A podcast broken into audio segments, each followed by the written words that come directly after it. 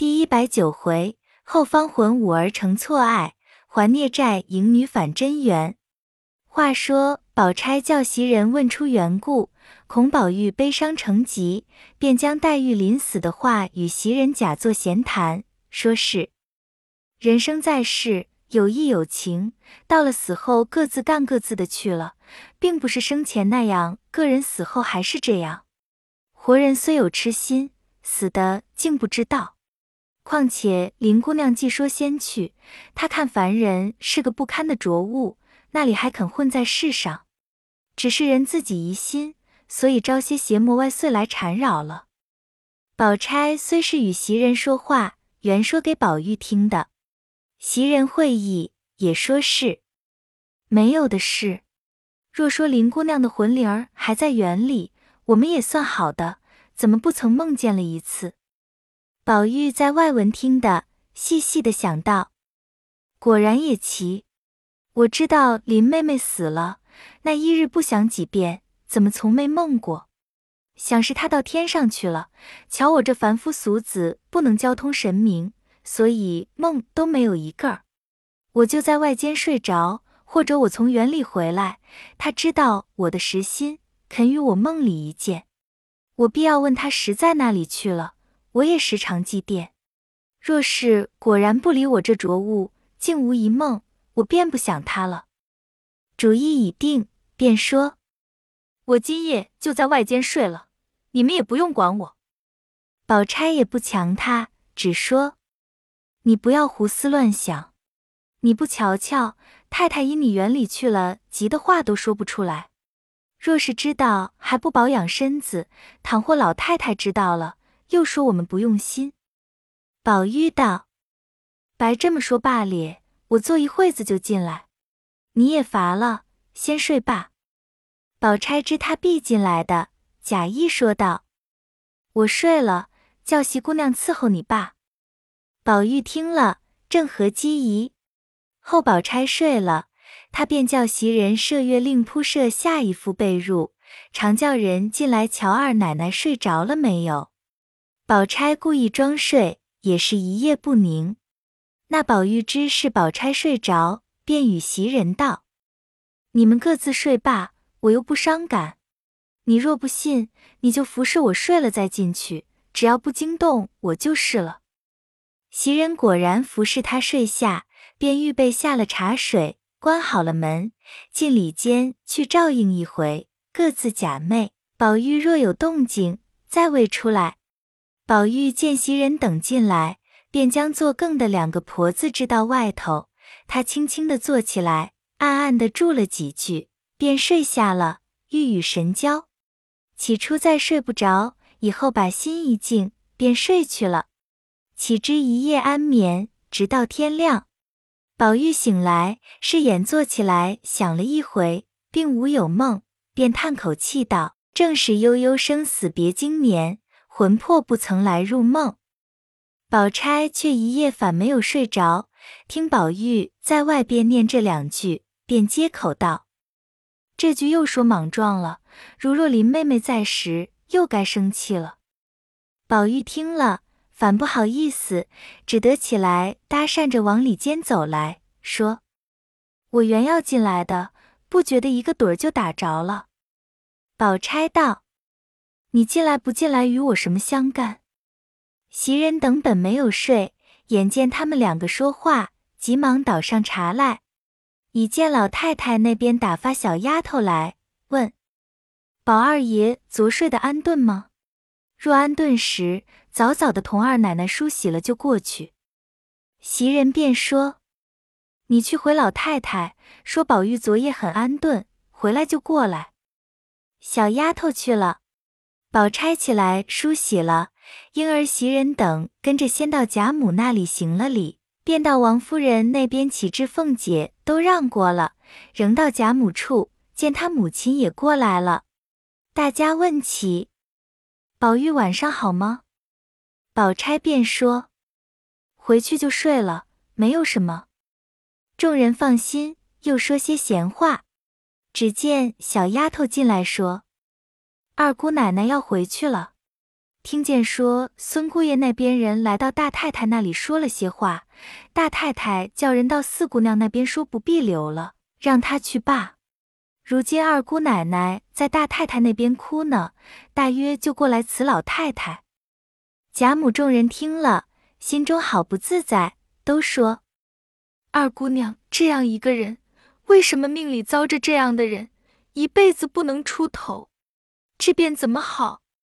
说着，迎春进来，泪痕满面，因为是宝钗的好日子，只得含着泪辞了众人要回去。贾母知道她的苦处，也不便强留，只说道：“你回去也罢了，但是不要悲伤，碰着了这样人也是没法的。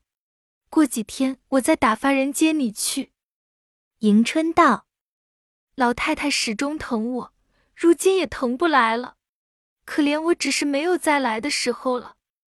说着，眼泪直流。众人都劝道：“这有什么不能回来的？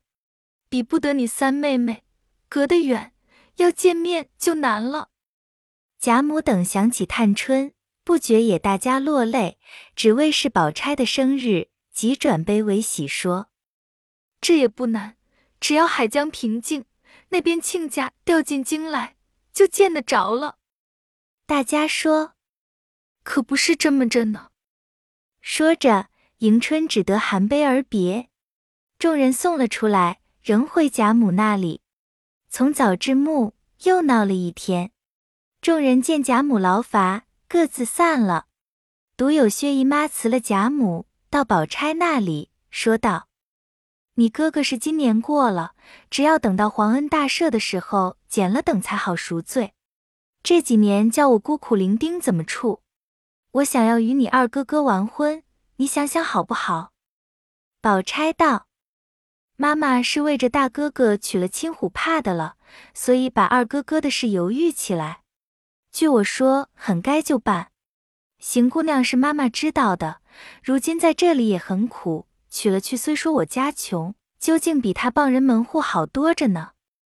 薛姨妈道：“你得便的时候，就去告诉老太太，说我家没人，就要拣日子了。”宝钗道：“妈妈只管同二哥哥商量，挑个好日子过来和老太太、大太太说了，娶过去就完了一宗事。这里大太太也巴不得娶了去才好。”薛姨妈道。今日听见史姑娘也就回去了，老太太心里要留你妹妹在这里住几天，所以她住下了。我想她也是不定多早晚就走的人了，你们姊妹们也多叙几天话。宝钗道：“正是呢。”于是薛姨妈又坐了一座，出来辞了众人回去了。却说宝玉晚间闺房，因想昨夜黛玉竟不入梦。或者他已经成仙，所以不肯来见我这种拙人也是有的，不然就是我的性儿太急了，也未可知。便想了个主意，向宝钗说道：“我昨夜偶然在外间睡着，似乎比在屋里睡得安稳些。今日起来，心里也觉清静些。我的意思还要在外间睡两夜，只怕你们又来拦我。”宝钗听了。明知早晨他嘴里念诗是为着黛玉的事了，想来他那个呆性是不能劝的，倒好叫他睡两夜，索性自己死了心也罢了。况间昨夜听他睡的倒也安静，便道：“好没来由，你只管睡去，我们拦你做什么？但只不要胡思乱想，招出些邪魔外祟来。”宝玉笑道：“谁想什么？”袭人道：“依我劝二爷，竟还是屋里睡罢，外边一时照应不到，着了风倒不好。”宝玉未及答言，宝钗却向袭人使了个眼色。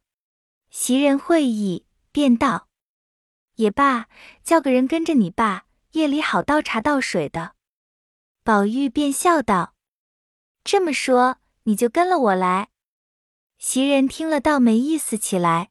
当时绯红了脸，一声也不言语。宝钗素知袭人稳重，便说道：“他是跟惯了我的，还叫他跟着我爸，叫麝月五儿照料着也罢了。况且今日他跟着我闹了一天也乏了，该叫他歇歇了。宝玉只得笑着出来。宝钗因命麝月五儿给宝玉仍在外间铺设了，又嘱咐两个人醒睡些，要茶要水都留点神儿。两个答应着出来，看见宝玉端然坐在床上，闭目合掌，居然像个和尚一般，两个也不敢言语，只管瞅着他笑。宝钗又命袭人出来照应，袭人看见这般，却也好笑，便轻轻的叫道：“该睡了，怎么又打起坐来了？”宝玉睁开眼，看见袭人，便道：“你们只管睡罢，我坐一坐就睡。”袭人道：“因为你昨日那个光景，闹得二奶奶一夜没睡，你再这么着，成何事体？”宝玉料着自己不睡都不肯睡，便收拾睡下。袭人又嘱咐了麝月等几句，才进去关门睡了。这里麝月五儿两个人也收拾了被褥，伺候宝玉睡着，各自歇下。那只宝玉要睡月睡不着。见他两个人在那里打扑，忽然想起那年袭人不在家时，晴雯、麝月两个人服侍。夜间麝月出去，晴雯要唬他，因为没穿衣服着了凉，后来还是从这个病上死的。想到这里，一心移在晴雯身上去了。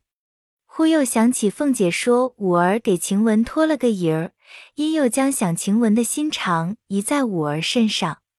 自己假装睡着，偷偷的看那五儿，越瞧越像晴雯，不觉呆性复发。听了听，里间已无声息，知是睡了。却见麝月也睡着了，便故意叫了麝月两声，却不答应。五儿听见宝玉唤人，便问道：“二爷要什么？”宝玉道：“我要漱漱口。”五儿见麝月已睡。只得起来重新捡了蜡花，倒了一盅茶来，一手托着漱盂，却因赶忙起来的，身上只穿着一件桃红绫子小袄，松松的挽着一个标字儿。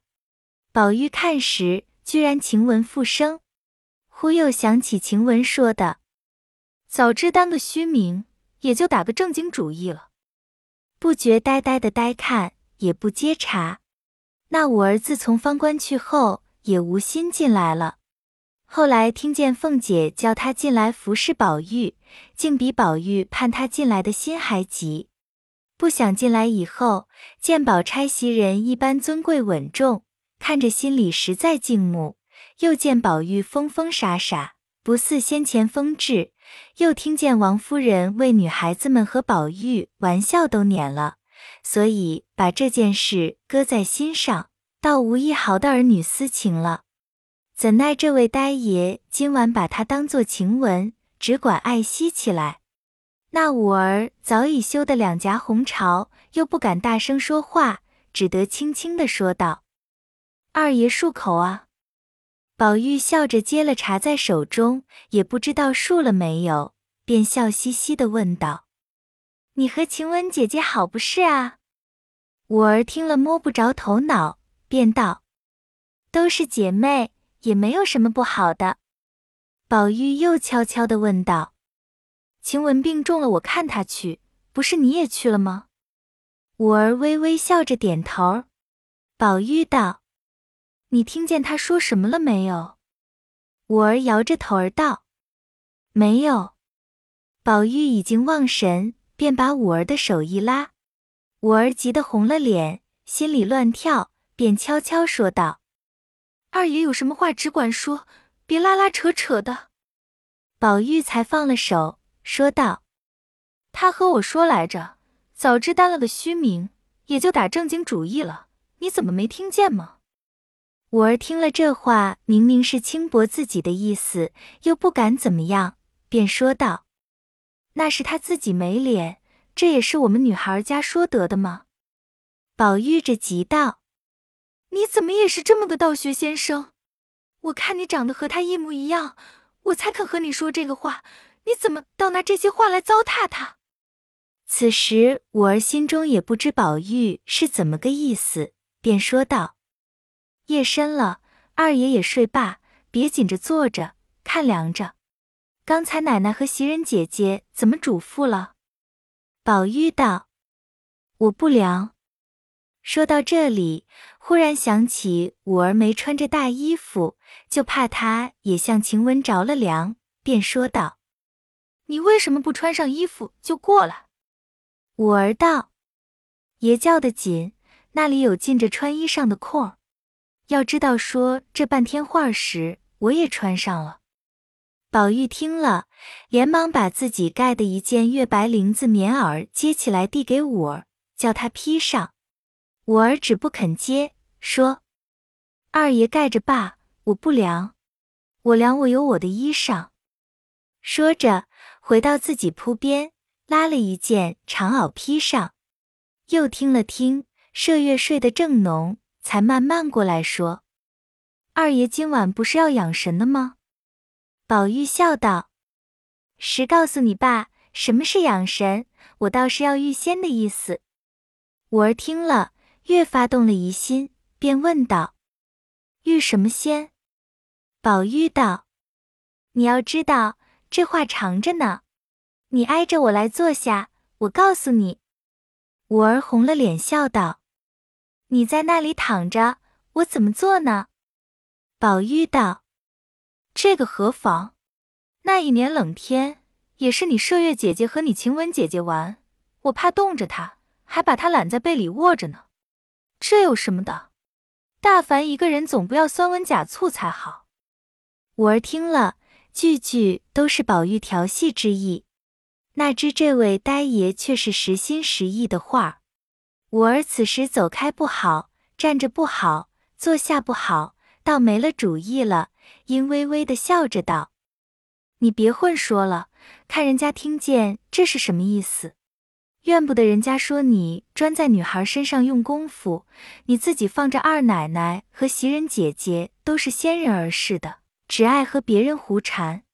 您再说这些话，我二奶奶看你什么脸见人？正说着，只听外面咕咚一声，把两个人吓了一跳。里间宝钗咳嗽了一声，宝玉听见，连忙挠嘴儿。五儿也就忙忙的熄了灯，悄悄的躺下了。原来宝钗袭人因昨夜不曾睡，又兼日间劳乏了一天，所以睡去，都不曾听见他们说话。此时院中一响，早已惊醒，听了听也无动静。宝玉此时躺在床上，心里疑惑：莫非林妹妹来了，听见我和五儿说话，故意吓我们的？翻来覆去。胡思乱想，五更以后才朦胧睡去。却说五儿被宝玉鬼混了半夜，又兼宝钗咳嗽，自己怀着鬼胎，生怕宝钗听见了，也是思前想后，一夜无眠。次日一早起来，见宝玉尚自昏昏睡着，便轻轻的收拾了屋子。那时麝月已醒，便道：“你怎么这么早起来了？”你难道一夜没睡吗？五儿听这话，又似麝月知道了的光景，便只是讪笑，也不答言。不一时，宝钗、袭人也都起来，开了门见宝玉尚睡，却也纳闷，怎么外边两夜睡得到这般安稳？吉宝玉醒来，见众人都起来了，自己连忙爬起，揉着眼睛，细想昨夜又不曾梦见。可是先烦路隔了，慢慢的下了床，又想昨夜五儿说的宝钗袭人都是天仙一般，这话却也不错，便怔怔的瞅着宝钗。宝钗见他发怔，虽知他为黛玉之事，却也定不得梦不梦，只是瞅得自己倒不好意思，便道：“二爷昨夜可真遇见仙了吗？”宝玉听了，只道昨晚的话，宝钗听见了，笑着勉强说道：“这是那里的话。”那五儿听了这一句，越发心虚起来，又不好说的，只得且看宝钗的光景。只见宝钗又笑着问五儿道：“你听见二爷睡梦中和人说话来着么？”宝玉听了，自己坐不住，搭讪着走开了。五儿把脸绯红，只得含糊道：“前半夜倒说了几句，我也没听真。什么担了虚名，又什么没打正经主意，我也不懂。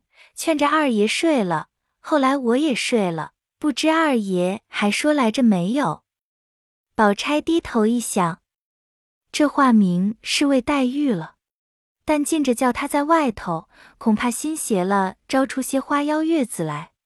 况兼他的旧病源在姊妹上情重，只好设法将他的心意挪移过来，然后能免无事。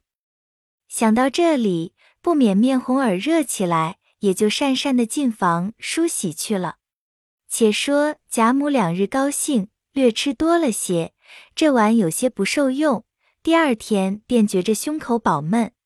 鸳鸯等要回贾政，贾母不叫言语，说：“我这两日嘴馋些，吃多了点子，我饿一顿就好了。你们快别吵嚷。”于是鸳鸯等并没有告诉人。这日晚间，宝玉回到自己屋里，见宝钗自贾母、王夫人处才请了晚安回来。宝玉想着早起之事，未免难言抱残。宝钗看他这样，也晓得是个没意思的光景，因想着他是个痴情人，要治他的这病，少不得仍以痴情治之。想了一回，便问宝玉道：“你今夜还在外间睡去罢咧？”宝玉自觉没趣，便道：“里间外间都是一样的。”宝钗意欲再说，反觉不好意思。袭人道。爸呀，这倒是什么道理呢？我不信睡得那么安稳。五儿听见这话，连忙接口道：“二爷在外间睡，别的倒没什么，只是爱说梦话，叫人摸不着头脑儿，又不敢驳他的回。”袭人便道：“我今日挪到床上睡睡，看说梦话不说，你们只管把二爷的铺盖铺在里间就完了。”宝钗听了。也不作声，宝玉自己惭愧不来，那里还有犟嘴的分儿，便依着搬进里间来。一则宝玉负愧，欲安慰宝钗之心；二则宝钗恐宝玉私欲成疾，不如假以辞色，使得稍觉亲近，以为移花接木之计。于是当晚袭人果然挪出去。宝玉因心中愧悔，宝钗欲笼络宝玉之心。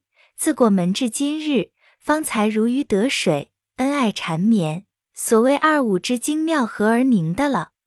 此事后话。且说次日，宝玉、宝钗同起，宝玉梳洗了，先过贾母这边来。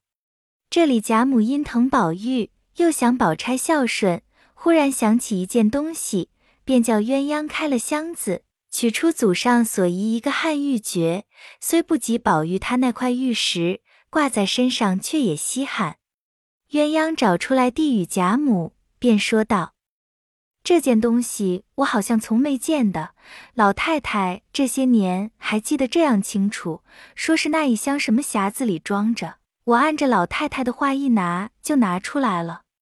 老太太怎么想着拿出来做什么？”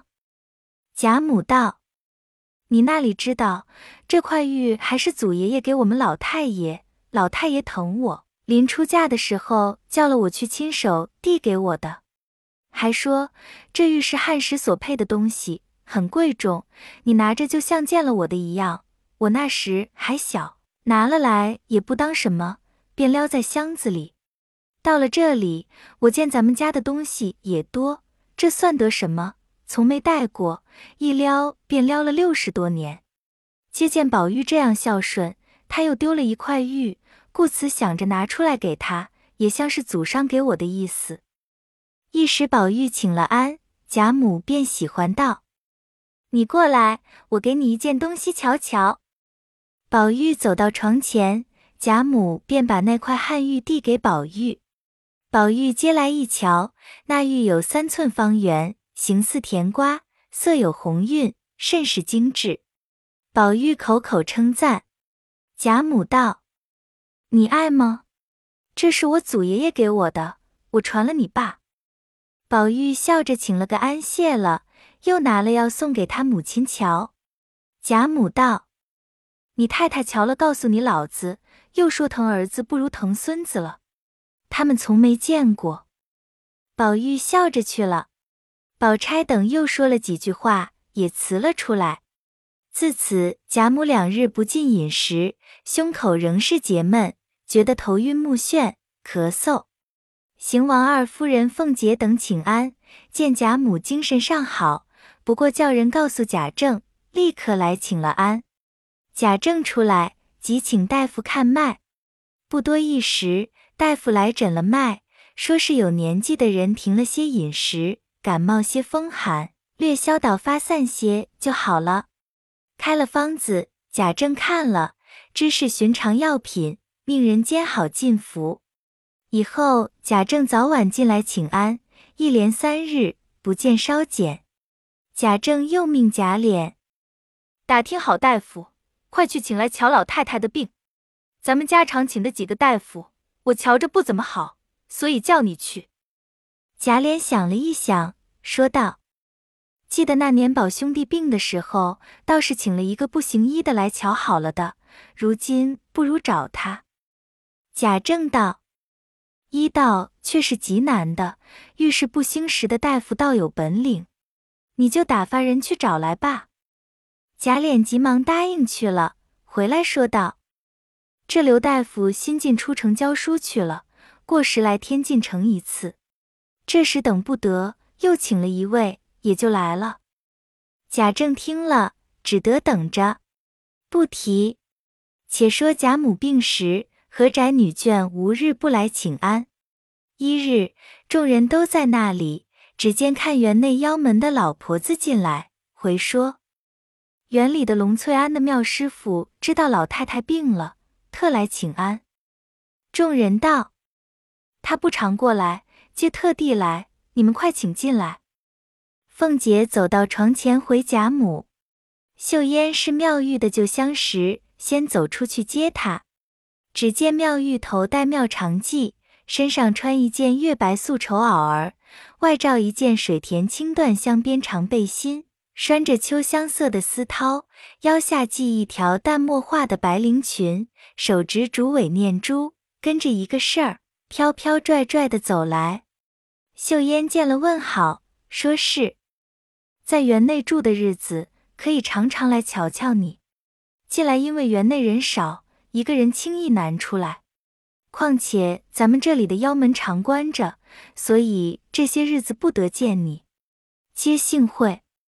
妙玉道：“头里你们是热闹场中，你们虽在外园里住，我也不便常来亲近。如今知道这里的事情也不大好，又听说是老太太病着，又惦记你，便要瞧瞧宝姑娘。我那管你们的关不关？我要来就来。”我不来，你们要我来也不能啊。秀烟笑道：“你还是那种脾气。”一面说着，已到贾母房中。众人见了，都问了好。妙玉走到贾母床前问候，说了几句套话。贾母便道：“你是个女菩萨，你瞧瞧我的病，可好得了好不了？”妙玉道：“老太太这样慈善的人，寿数正有呢。”一时感冒，吃几贴药，想来也就好了。有年纪人只要宽心些。贾母道：“我倒不为这些，我是极爱寻快乐的。如今这病也不觉怎样，只是胸膈闷饱。刚才大夫说是气恼所致，你是知道的，谁敢给我气受？这不是那大夫脉里平常吗？我和脸儿说了，还是头一个大夫说感冒伤食的事。”您仍请他来，说着叫鸳鸯吩咐厨房里办一桌净素菜来，请他在这里便饭。妙玉道：“我已吃过午饭了，我是不吃东西的。”王夫人道：“不吃也罢，咱们多坐一会，说些闲话罢。”妙玉道：“我久已不见你们，接来瞧瞧。”又说了一回话，便要走，回头见惜春站着。便问道：“四姑娘为什么这样瘦？不要只管爱话劳了心。”惜春道：“我久不化了，如今住的房屋不比园里的显亮，所以没心化。”妙玉道：“你如今住在那一所了？”惜春道：“就是你才进来的那个门东边的屋子，你要来很近。”妙玉道：“我高兴的时候来瞧你。”惜春等说着送了出去，回身过来，听见丫头们回说大夫在贾母那边呢。众人暂且散去。那知贾母这病日重一日。言医调治不效，以后又添腹泻。贾政着急，知病难医，即命人到衙门告假，日夜同王夫人亲试汤药。一日见贾母略进些饮食，心里稍宽。只见老婆子在门外探头，王夫人叫彩云看去，问问是谁。彩云看了是裴迎春到孙家去的人，便道：“你来做什么？”婆子道：“我来了半日，这里找不着一个姐姐们，我又不敢冒撞，我心里又急。”彩云道：“你急什么？又是姑爷作践姑娘不成吗？”婆子道：“姑娘不好了，前闹了一场，姑娘哭了一夜，昨日痰堵住了，他们又不请大夫，今日更厉害了。”彩云道：“老太太病着呢。”别大惊小怪的，王夫人在内已听见了，孔老太太听见不受用，忙叫彩云带她外头说去。岂知贾母病中心静，偏偏听见，便道：“迎丫头要死了吗？”王夫人便道：“没有，婆子们不知轻重，说是这两日有些病，恐不能就好，到这里问大夫。”贾母道。瞧我的大夫就好，快请了去。王夫人便叫彩云叫这婆子去回大太太去。那婆子去了，这里贾母便悲伤起来，说是我三个孙女儿，一个享尽了福死了，三丫头远嫁不得见面。迎丫头虽苦，或者熬出来，不打量她年轻轻儿的就要死了，留着我这么大年纪的人活着做什么？王夫人、鸳鸯等解劝了好半天。那时宝钗、李氏等不在房中，凤姐近来有病，王夫人恐贾母生悲天病，便叫人叫了他们来陪着，自己回到房中，叫彩云来埋怨这婆子不懂事。以后我在老太太那里，你们有事不用来回。丫头们依命不言。岂知那婆子刚到邢夫人那里。外头的人已传进来说，二姑奶奶死了。邢夫人听了，也便哭了一场。现今她父亲不在家中，只得叫贾琏快去瞧看。知贾母病重，众人都不敢回。可怜一位如花似月之女，结离年余，不料被孙家揉搓，以致身亡。又值贾母病笃，众人不便离开。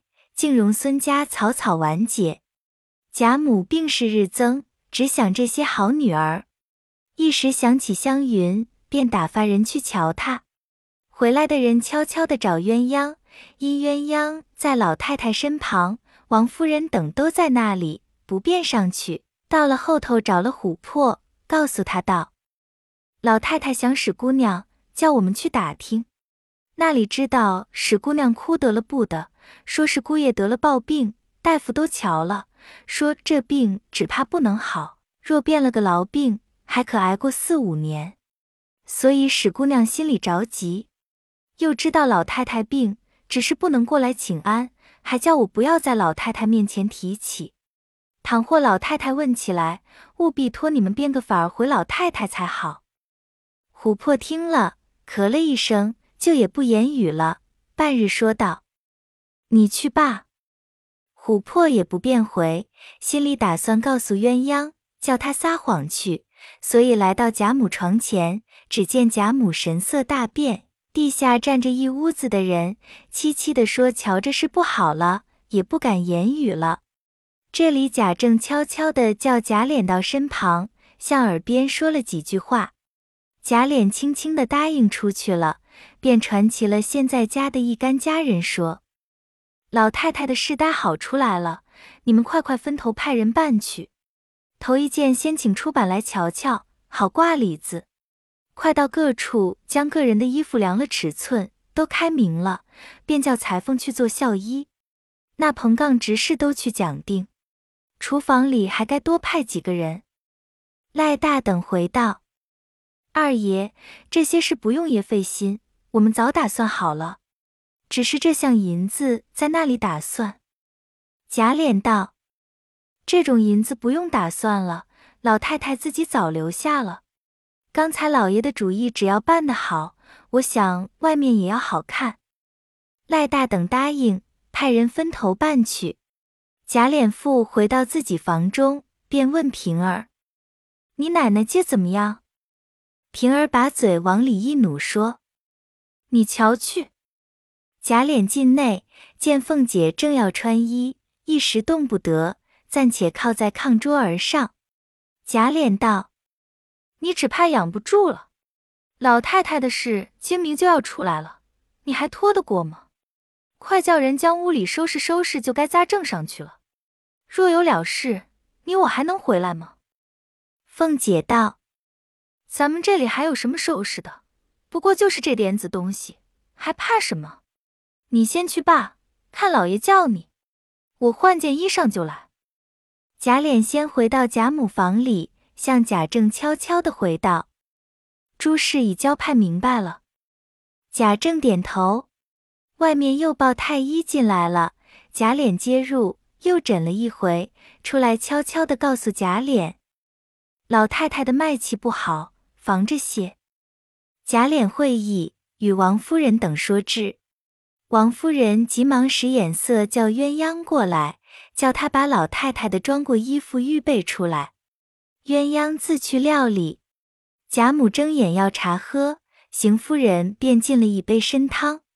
贾母刚用嘴接着喝，便道：“不要这个，倒一盅茶来我喝。”众人不敢违拗，急忙送上来。一口喝了，还要又喝一口，便说：“我要坐起来。”贾政等道：“老太太要什么，只管说，可以不必坐起来才好。”贾母道：“我喝了口水，心里好些，略靠着和你们说说话。”珍珠等用手轻轻的扶起，看见贾母这回精神好些，未知生死，下回分解。